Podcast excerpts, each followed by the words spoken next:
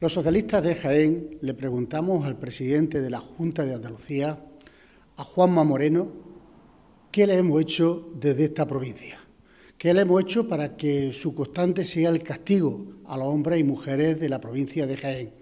Y el último caso ha sido con las medallas y los reconocimientos del 28 de febrero.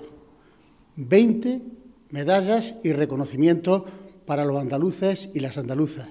Cinco medallas para Málaga, dos medallas para Sevilla, Córdoba, Granada y el resto de provincias una medalla.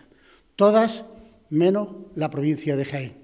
No hay hombres, mujeres y colectivos en la provincia de Jaén. Le preguntamos al señor Moreno Bonilla que merezcan ese reconocimiento de los andaluces y de las andaluzas a nivel regional en una fecha tan importante como es el 28 de febrero.